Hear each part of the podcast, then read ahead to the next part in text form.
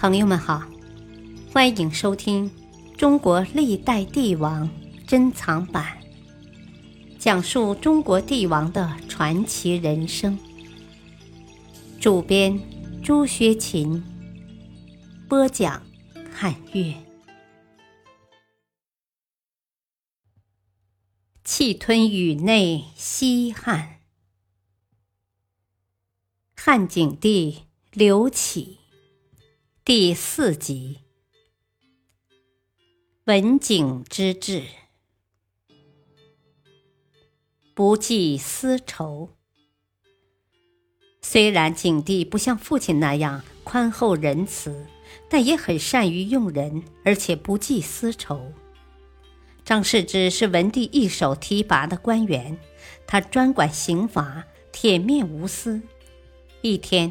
还是太子的刘启和梁王乘着马车上朝，进司马门的时候，他们不肯按规矩下车。按照汉朝的法律，上朝过司马门必须下车，否则要处以罚款。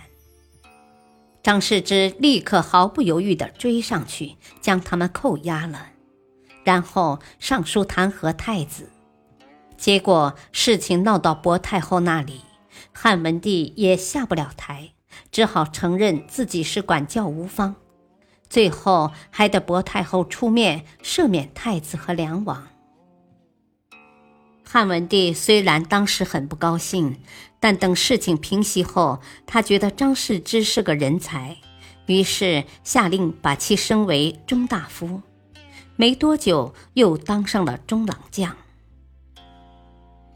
景帝刘启即位后。张世之担心皇帝会趁机报复自己，便称病提出辞职。景帝明白他的心思，于是安抚他说：“我廷尉按律行事，毫不徇私。我身为皇帝，难道还做不到这一点吗？”就这样，张世之继续担任原先的官职。过了几年，由于年事已高，张世之就退了下来，挂了一个淮南王丞相的闲职。几年后，在家中安详去世。他的儿子张志后来也做到大夫的职位，但由于性格耿直，又没有父亲的能力，所以后来安安稳稳地从官位上退下来，得以安享天年。景帝也很善于用人，为了治理京城众多的皇亲国戚，他任命执法严厉的宁城做中尉。宁城到任不久，就将这帮胡作非为的权贵们镇住了。程不时敢于大胆进谏，因此景帝任命他为太中大夫，专门负责平抑朝政。为了保证上令下达，景帝采取了多项措施。第一项是在修建阳陵时，效法高祖迁徙豪强，强迫部分豪强迁往阳陵邑，使他们宗族相互分离，达到削弱势力的目的。第二项就是任用酷吏，比如宁城、智都、周阳等人。严厉镇压那些横行霸道的贵族，收到杀一儆百的效果。如此一来，那些不法豪强、官僚、外戚人人自危，诚惶诚恐，大大减少了不法行为。这些都有利于社会的发展。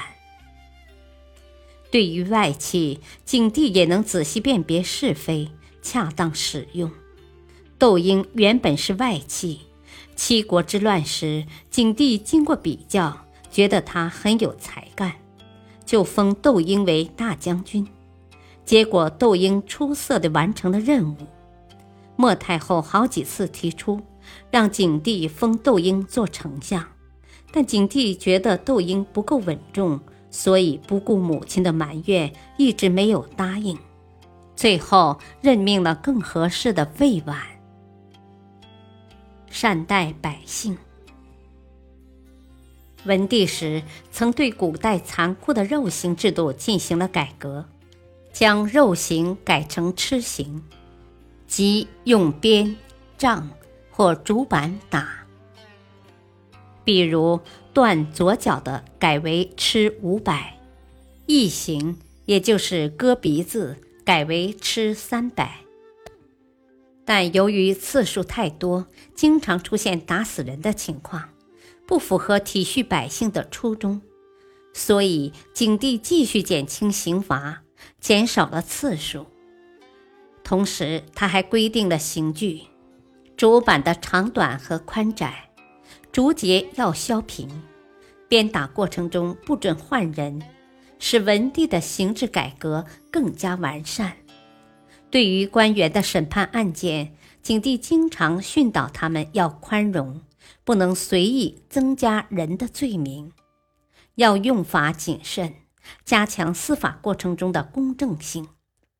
对于犯了罪的人，如有特殊情况，应予以适当的照顾。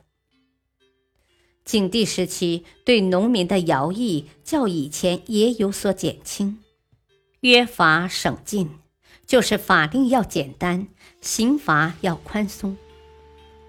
公元前一五六年，景帝颁布了令田半租的诏令，赋税收取三十税一，只有文帝时期的一半。从此，这个新的田租税率成为西汉定制。降低田租的第二年，景帝又将男子服徭役的年龄推迟了三岁，并缩短服役时间。这个规定一直沿用到汉昭帝时代。感谢收听，下期播讲汉景帝刘启第五集，敬请收听，再会。